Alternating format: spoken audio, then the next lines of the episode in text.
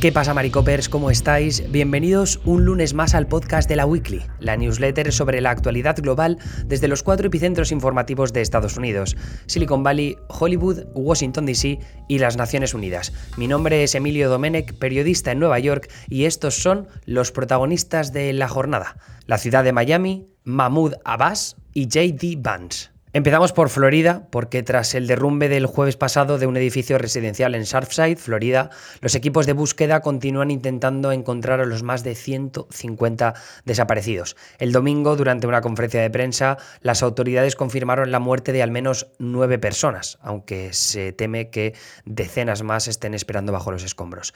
El alcalde de Surfside, Charles Burkett, dijo que una empresa de ingeniería comenzará a inspeccionar otros edificios de Champlain Towers, desarrollados por la misma constructora, a partir del martes. La evacuación sigue siendo voluntaria para esos edificios, pero las personas que quieran ser reubicadas durante el proceso de inspección podrán quedarse en otro lugar, según dijo Burkett.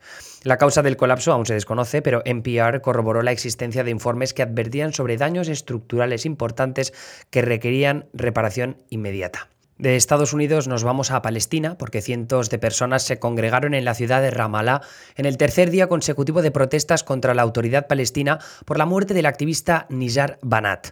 Banat fue arrestado la semana pasada por las fuerzas de Mahmoud Abbas, actual presidente de Palestina, y murió bajo su custodia pocas horas después de su detención. Nizar Banat, de 43 años, era un crítico abierto de la autoridad palestina que tenía la intención de presentarse a las elecciones parlamentarias antes de que fueran canceladas a principios de este año. Al menos cinco periodistas resultaron heridos en las protestas, incluida la corresponsal del Middle East Eye, Saza Ahmad, que fue golpeada en la cara con un bote de gas lacrimógeno. Ahmad dijo que las fuerzas de la autoridad palestina habían atacado intencionalmente a periodistas y habían usado a policías vestidos de civiles para atacar y arrestar a los manifestantes. Nos volvemos a Estados Unidos esta vez para eh, irnos al estado de Ohio, porque el autor J.D. Vance tiene previsto anunciar este próximo jueves su campaña a la candidatura republicana al Senado por el estado de Ohio. El actual senador republicano Rob Portman se retira en 2022. Vance es conocido por haber escrito la novela autobiográfica Hillbilly Elegy, que en 2016 apareció en listas como esta de The New York Times que hemos adjuntado en la newsletter, que se llama Seis libros para entender la victoria de Trump. Básicamente era el libro perfecto para que todos aquellos con un poco de más intenciones intelectuales, para las élites, básicamente, pudieran entender por qué coño Trump había ganado cuando ellos no se lo esperaban. En sus círculos, en sus burbujas, eh, no estaba previsto. La mía, por ejemplo, tampoco.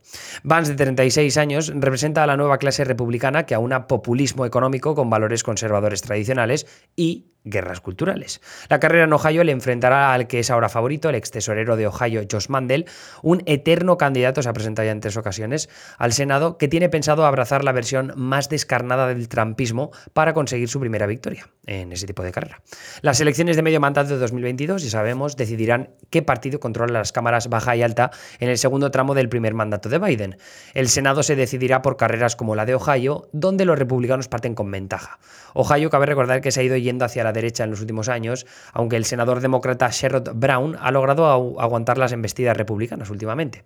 El ahora congresista demócrata Tim Ryan quiere lograr, lograr, lograr lo mismo. Y hasta ahí el repaso de los tres titulares importantes eh, que teníamos para vosotros este lunes. Seguiremos muy pendientes de lo que vaya ocurriendo en Miami, pero eh, pinta todo bastante, bastante mal, por desgracia.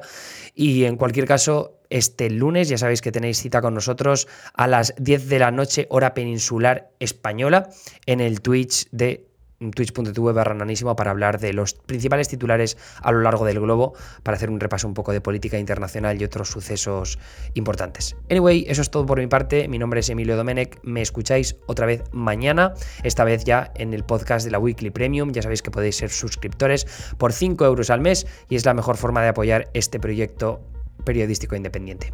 Un abrazo y que paséis un muy buen lunes. Adiós.